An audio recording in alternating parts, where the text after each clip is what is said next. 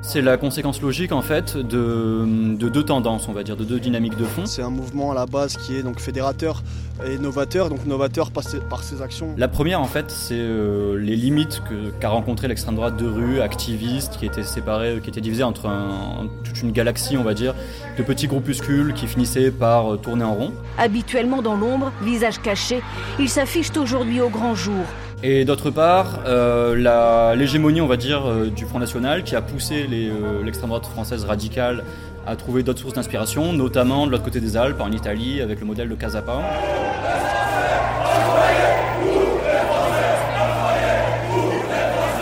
Et on fait, ouais, on est, on est fiers d'être facho, qu'est-ce que tu vas faire? Qu'est-ce que tu vas faire? Casapa a avuto la geniale idea di cominciare a farlo al posto nostro. Le social, c'est d'unir les gens autour d'une cause commune.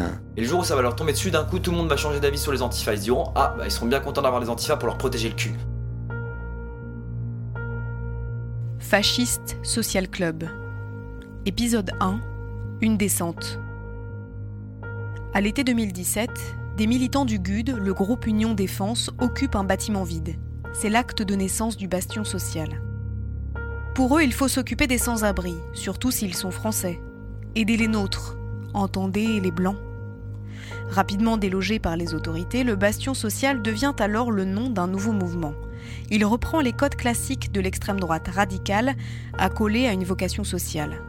En un an, six locaux fleurissent dans les grandes villes françaises. C'est à Lyon que le mouvement s'est constitué. C'est donc à Lyon que débute notre série Fasciste Social Club. D'une agression devant un kebab à la lutte d'un horloger contre l'implantation de l'extrême droite dans son quartier, récit des violences néofascistes françaises. Un podcast de Clara Menet et Ivan Vronsky. Donc on allait au festival à l'open air le Gypsy là, vers dans les pentes de la Croix-Rousse et tout. Et on est redescendu du festival après pour aller manger un kebab sur terreau. On passe euh, au Pacha, justement, le kebab euh, qui est situé euh, juste à côté des terreaux. Et de là-bas, eh ben, on prend à manger et on se décale et on part au terreau. Puis après, on s'est dirigé pour monter dans les pentes vers chez nous. Je commence à partir, on va dire, quelques, quelques mètres en avant. J'étais le premier dans le, dans, le groupe. J'ai vu qu'il y avait un mec qui me regardait. J'aperçois que le gars, il fait le tour, vachement précipitément. Comme s'il voulait venir se grouiller de, de venir me dire bonjour.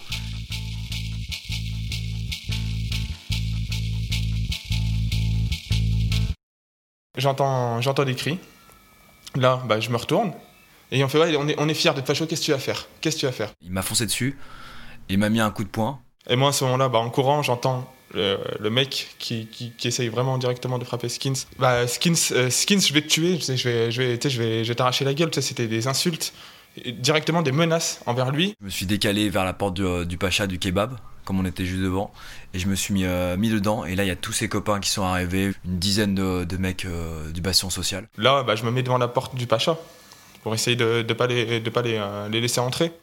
Le gros qui m'a foncé dessus et m'a mis un coup de poing quand j'étais à l'intérieur du, du, kebab pour me réfugier et que tous les fachos sont arrivés devant la porte pour essayer de m'attraper, de me mettre des coups.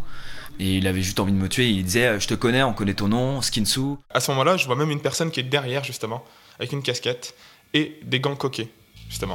Là, je me dis, mais le mec, euh, c'est bon, ils sont venus pour, euh, ils sont venus pour fracasser, ils sont, ils sont venus faire une descente.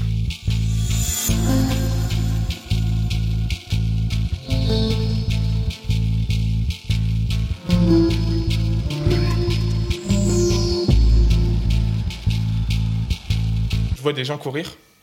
Et à ce moment-là, bah, en fait, je vois des, euh, vous savez, des, des, gérants des tacos et des, des commerces aux alentours qui sortent tous ensemble avec des bâtons aussi pour aller chasser du facho. Donc euh, les gens du kebab les ont dégagés un peu de la porte en disant partez. Ils les ont absolument pas fait rentrer. Donc grâce au kebab le Pacha, euh, déjà j'étais à l'abri. Ils m'ont pas mis dehors, ils m'ont défendu. Et en fait, il y a tous les robots du quartier, comme on est à Hôtel de Ville, qui sont euh, pris dans la bagarre. Et il y a une mêlée, une bagarre qui s'est déclarée dehors. Ils viennent nous aider à ce moment-là. Et moi, c'est qu'après que j'ai compris qu'en fait, euh, à ce moment-là, je m'étais euh, fait frapper dans le, dos avec des choses assez, euh, assez dures. J'ai dû partir justement à l'hôpital pour voir ce que j'avais dans le dos. Je me suis dit, ça se trouve, j'ai une côte cassée ou un truc comme ça. Et en fait, on m'a dit, non, ça va, tu as, as des contusions multiples en fait.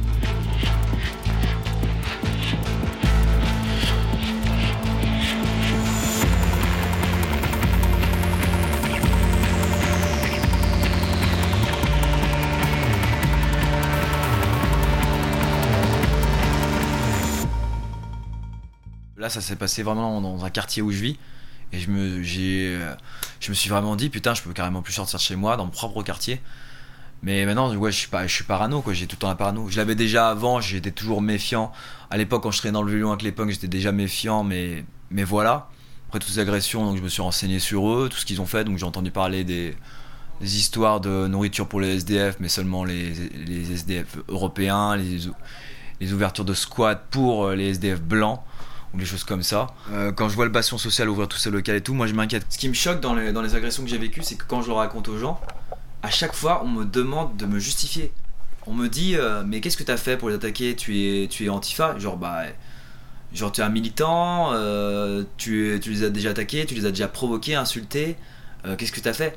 Moi je dis, bah non, je suis apolitique et, et j'ai beau ne pas être de leurs idées, j'aime pas trop leurs idées. Par contre, je les ai jamais emmerdés. Quand même quand je traînais au bulon avec les punks et tout, j'ai jamais fait chier les identitaires. Je les ai jamais, je, suis jamais passé devant eux en mode ah les fachos, bande de sales connards de nazis.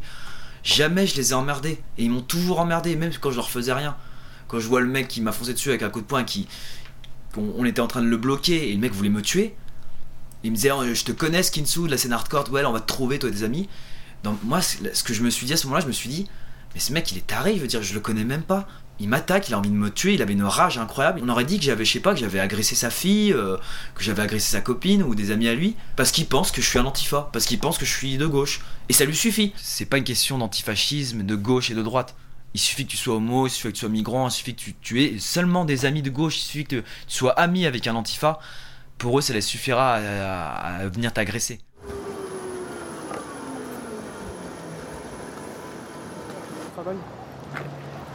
Et, du coup, là, on, là, on est dans la rue où euh, il y a tous ces mecs qui, nous ont attaqués. Euh, comme on la dernière fois, ouais, c'est ici. La dernière fois, quoi.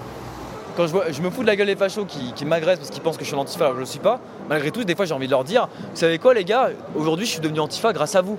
Donc vous avez un ennemi en plus, mais c'est grâce à vous. Je suis devenu antifa à cause de vous, les gars. J'ai plus le choix. J'ai plus, j'en ai marre. J'en ai marre de me faire agresser par eux. J'en ai marre de baisser la tête et voir des mecs dire génération anti-racaille alors que ce sont des racailles, ce sont des gens qui sont en bande, qui agressent des gens faibles. C'est un reportage sur les dangers du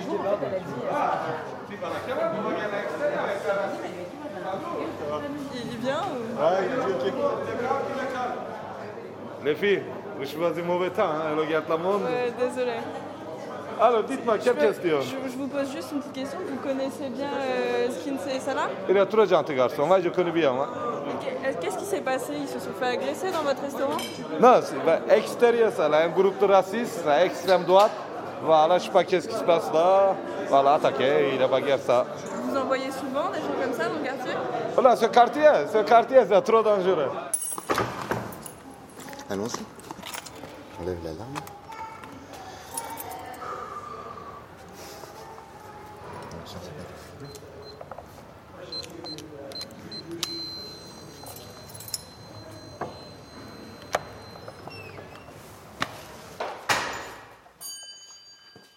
Je suis leur bête noire.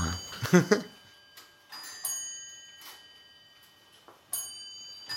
Euh, je suis horloger. Mon métier, c'est de conserver euh, des objets très anciens tout en respectant leur histoire. Moi, je ne fais que mon métier et les identitaires m'en veulent de faire mon métier, c'est-à-dire de dire que euh, les objets, l'histoire, le patrimoine est toujours facteur de métissage Toujours. Il s'imagine que l'histoire est un roman national, mais l'histoire n'est pas un roman national.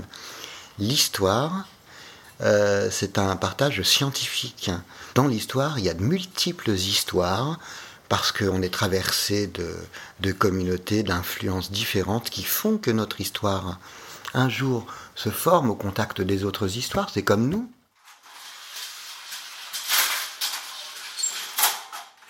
On a cassé toutes les vitres de la vitrine, il y avait 12, impacts. Euh, voilà, c'était pour faire mal, c'était pour euh, vraiment détruire, pour exprimer une violence destructrice. Ici c'est la réjuiverie.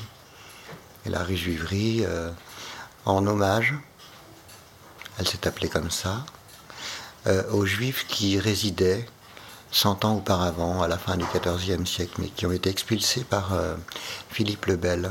Quand les identitaires sont arrivés en 2012, Euh, la première chose qu'ils ont faite, c'était de profaner les plaques de la rue Juivry en mettant des slogans antisémites dessus, comme si c'était des tombes. Le problème, c'est que de gestes impulsifs euh, à gestes impulsifs à l'autre, euh, d'agression à une autre et de menaces et d'intimidation à une autre, ils ont pris une confiance en eux complètement démesurée, à tel point même qu'ils se sont euh, ils ont considéré que c'était une victoire de s'installer euh, dans un quartier historique. Ils se sont attirés les uns les autres. Tous les groupuscules de France et de Navarre se sont dit ici dans le Vieux-Lyon on peut s'y installer.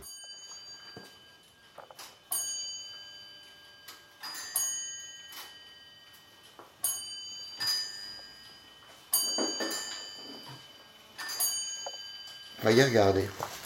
Le jour où ils ont inauguré le bastion social, le jour où ils ont inauguré le bastion social.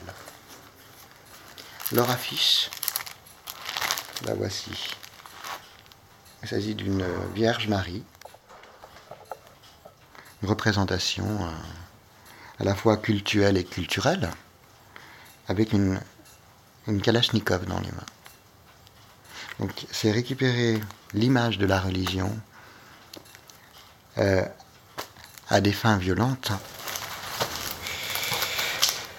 euh, le bastion devrait s'appeler le baston. Et ils font tout pour faire de l'antisocial. S'ils appellent social diviser les gens, c'est l'inverse, la définition du social.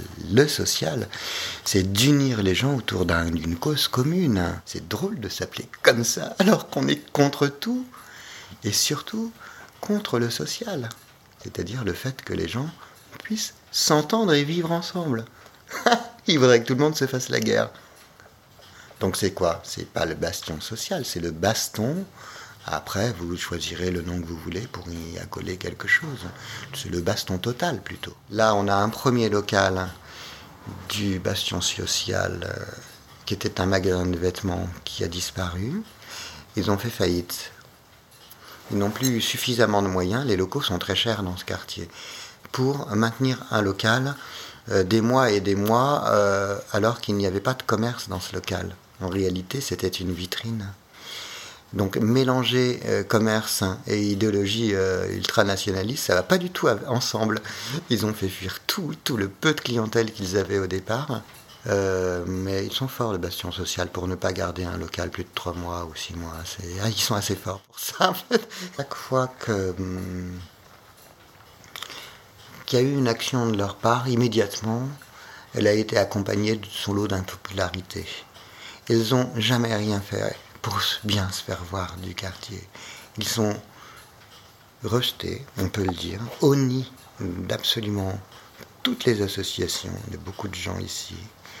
C'est aussi le quartier où on vote le moins extrême droite dans l'agglomération. Vous savez pourquoi? Parce qu'on en a ras-le-bol de l'extrême droite ici, tout simplement. On a les taux les plus bas de toute l'agglomération ici, parce que dans le Vieux-Lyon, ils montrent leur vrai visage. Par le bastion de l'extrême droite. Voilà, c'est pas le bastion social, c'est le bastion de l'extrême droite, tout simplement. à suivre.